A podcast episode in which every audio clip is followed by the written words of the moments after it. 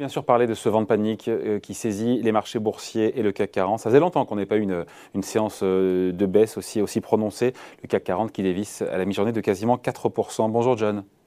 Bonjour David. John Plassard pour la Banque Mirabeau. Bon, c'est vrai qu'on a quand même des informations, pardon, qui sont pas anodines, euh, qui sont même potentiellement inquiétantes en provenance d'Afrique du Sud, avec l'apparition donc d'un variant qui est jugé particulièrement préoccupant euh, par l'OMS, qui serait potentiellement plus résistant au vaccin. C'est le B11-529. Il s'appelle MU, c'est ça hein? L'OMS nous dit. Exactement, exactement. Est-ce que c'est normal, encore une fois, est-ce que c'est normal que le marché, euh, que les marchés boursiers réagissent comme ça? Est-ce que c'est excessif? Parce que, encore une fois, on nous dit, enfin, le Royaume-Uni nous dit le variant peut-être le plus important jamais détecté, potentiellement, rien n'est prouvé scientifiquement, plus résistant au vaccin. Il faut voir si c'est en termes de, de contagion ou de maladie. Bref, ça change, tout ça change peut-être l'équation. Bah, écoutez, d'abord, il faut rappeler une chose, David, c'est que l'information est sortie hier en milieu de séance européenne. C'est-à-dire que ça n'a pas vraiment perturbé euh, les marchés. C'est sorti environ à 14 heures, l'information, qui était exactement la même que ce matin.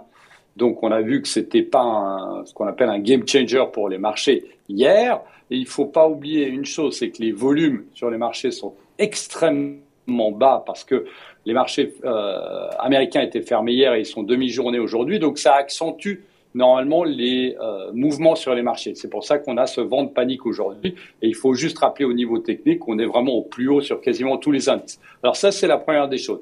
La deuxième des choses, c'est que aujourd'hui, euh, ce variant Delta, euh, ce variant, pardon, ce nouveau variant, euh, eh bien, potentiellement peut remettre en cause le retour à la normale, le retour au travail, le retour à l'activité monétaire normalement, etc. Donc c'est pour ça qu'aujourd'hui, vous avez des secteurs qui sont liés à ce retour à la normale, si je peux dire, c'est-à-dire surtout le secteur des, services, et puis on peut après regarder d'autres services, d'autres secteurs, pardon, qui qui sont remis en cause, et c'est pour ça qu'on a ces corrections extrêmement fortes sur les marchés. Oui, après, encore une fois, on a des, des, valeurs qui baissent sur le CAC 40 de 5 à 10 Enfin, encore une fois, c'est. Donc, pour vous, que, encore une fois, je reviens à ma question c'est excessif ou pas, ce vent de panique?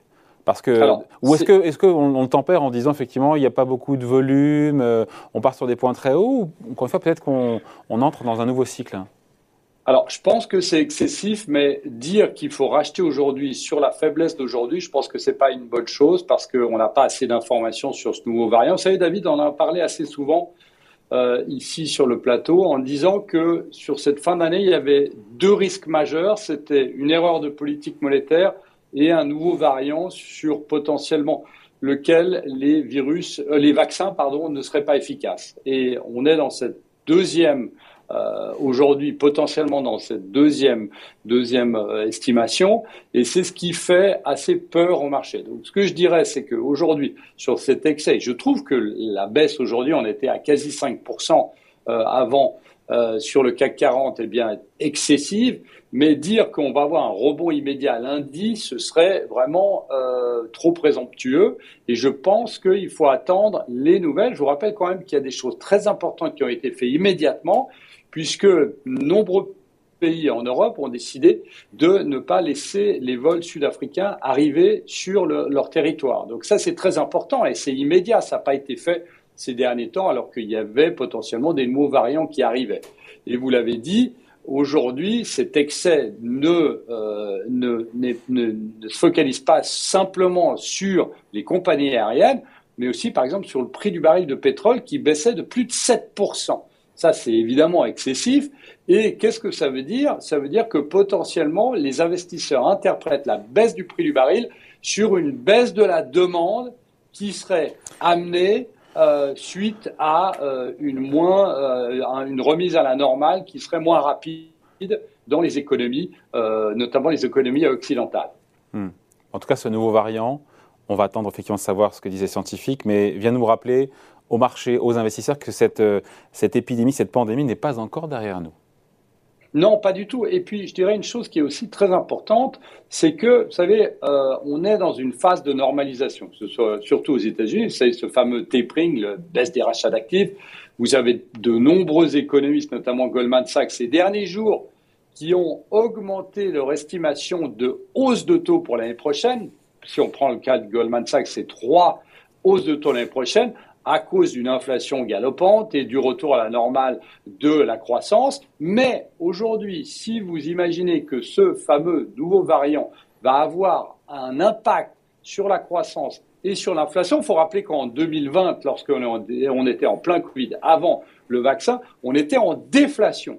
Donc là, potentiellement, eh bien, les économistes vont devoir changer à nouveau leur fusil d'épaule en disant que, effectivement, bah, en fonction de l'avancée et de potentiellement de, la découverte d'un nouveau vaccin contre ce nouveau variant, eh bien, il faudra peut-être attendre avant de normaliser sa politique, la politique monétaire et avant de monter les taux. Donc ici, on est dans, un, dans une phase d'ajustement qui est extrêmement compliquée parce qu'on n'a pas assez d'informations sur cette crise sanitaire et sur ce nouveau variant. Et de ce nouveau variant va dépendre l'évolution des secteurs et l'évolution des décisions des politiques monétaires et surtout de la Fed. Après, est-ce que, est que peut-être c'était trop tôt, hein, je vous pose la question, euh, John, est-ce que ça remet en cause pour vous le, momentum haussier sur les marchés et cette belle fin d'année, on avait un CAC 40 qui était au-delà des 7000 points? Alors, on, en a aussi parlé ici, euh, David, en disant est-ce qu'on allait plutôt à 7000 ou à 5000 lorsqu'on était à 5005 On avait dit qu'on irait à 7000, on a été au-delà. Euh, mon, objectif sur le S&P 500 était de 4800 points, on est allé à 4750. Je pense que le gros de la hausse a déjà été Alors maintenant, je ne suis pas en train de dire qu'on va baisser, mais je pense que les niveaux hauts qu'on a, a touchés il y a, il y a quelques jours, euh, voire une semaine, eh bien, sont les plus hauts niveaux euh, de l'année, si je devais donner une, euh, une, estimation. Et si évidemment, eh bien, ce variant, ce nouveau variant, ne devait pas être un variant extrêmement violent face auquel on ne trouverait pas de vaccin. On en reparlera dans les prochains jours. Merci beaucoup. Explication signée John Plassard pour la banque Mirabeau. Merci John et bon week-end. Merci David.